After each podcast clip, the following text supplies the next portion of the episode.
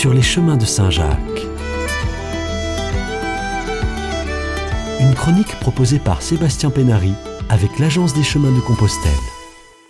Bonjour.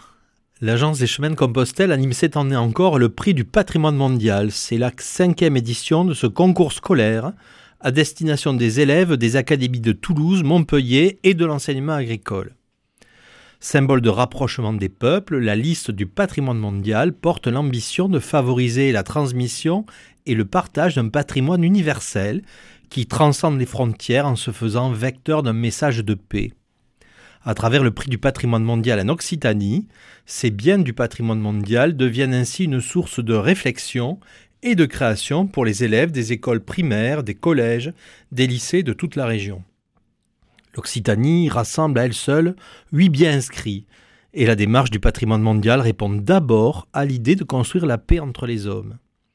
Ce concours s'inscrit dans le cadre des programmes d'éducation en histoire, géographie, littérature, enseignement artistique et technique. Les élèves, accompagnés de leurs enseignants, travailleront durant l'année à la réalisation d'un carnet de voyage réel, suite à une sortie de terrain, ou virtuel, à partir d'une découverte virtuelle appuyée sur des ressources numériques ou audiovisuelles. En 2019-2020, 32 classes étaient inscrites, 6 classes ont été lauréates.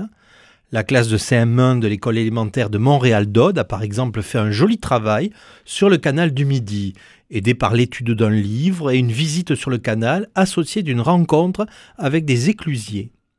Leur production a pris la forme d'une mallette à trésors qui leur a permis de comprendre l'histoire et les aspects techniques de cette géniale invention de Pierre-Paul Riquet.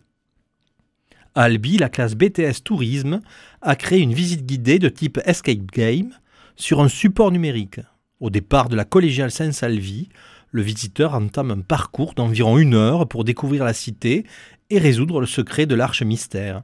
Une question est posée à chaque étape pour pouvoir se rendre à la suivante. À Montbourguet, à Tarbes ou à Lavore et ailleurs en Occitanie, les élèves ont de leur côté travaillé sur le bien pyrénéen perdu, le pont du Gard, l'Écosse et Cévennes, le réseau des sites Vauban, la ville fortifiée de Carcassonne ou encore les chemins de Saint-Jacques. Les possibilités de production sont ainsi multiples et doivent permettre aux élèves d'user de leur créativité.